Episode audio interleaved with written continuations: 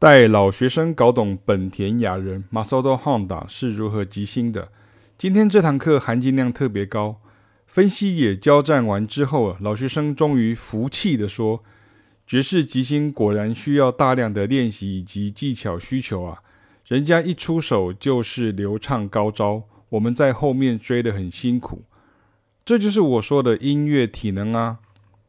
我也确实分析了他如何受到 Cannonball Adderley 与 John Coltrane 的风格影响，不是那种从小耳濡目染、接受熏陶的讲法，而是实际从他的乐句去切入印证与统整。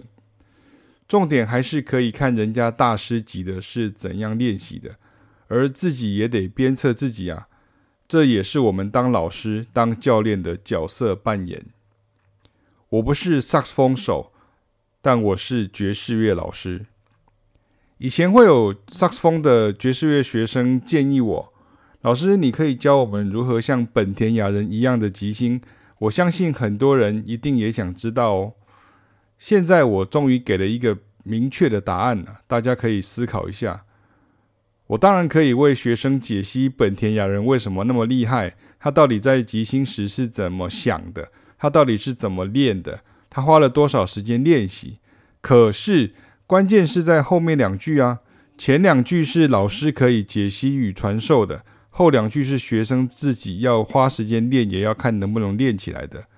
如果学生根本没时间练习，甚至基本功不够好，以至于练不起来，那就不能期待从老师这边得到什么速成的秘诀，或是什么本田雅人必杀绝技又一招。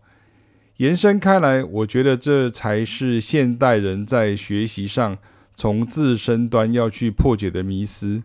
你不缺的是秘籍，老师已经很会为学生化繁为简了。